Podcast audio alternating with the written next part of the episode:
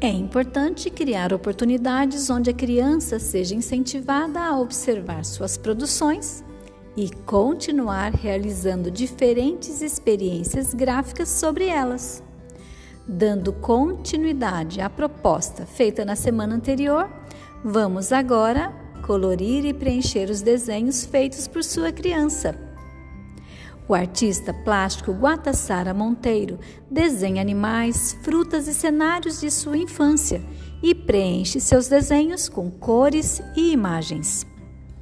Caso deseje assistir ao vídeo onde o artista Guatassara conta para as crianças como faz o preenchimento de suas obras, clique no link disponível no PDF.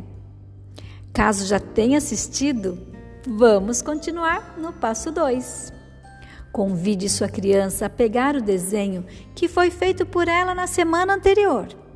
Incentive a contar o que se lembra do dia que fez seu desenho, onde ela estava, como ela desenhou, quais linhas escolheu para fazer seu desenho, etc.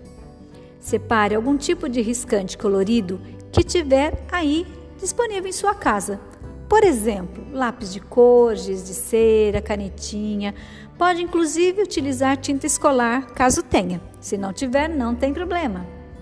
Convide a criança para usar o material disponível e complementar seu desenho, preenchendo dentro dos desenhos com cores, com desenhos e com linhas, ou só com desenhos em cima das cores, ou só com linhas.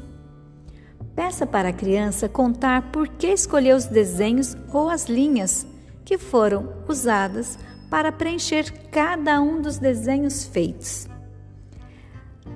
A sugestão do artista Guatassara poderá inspirar as crianças a lembrar de coisas bacanas que ela gosta e usar os desenhos para complementar.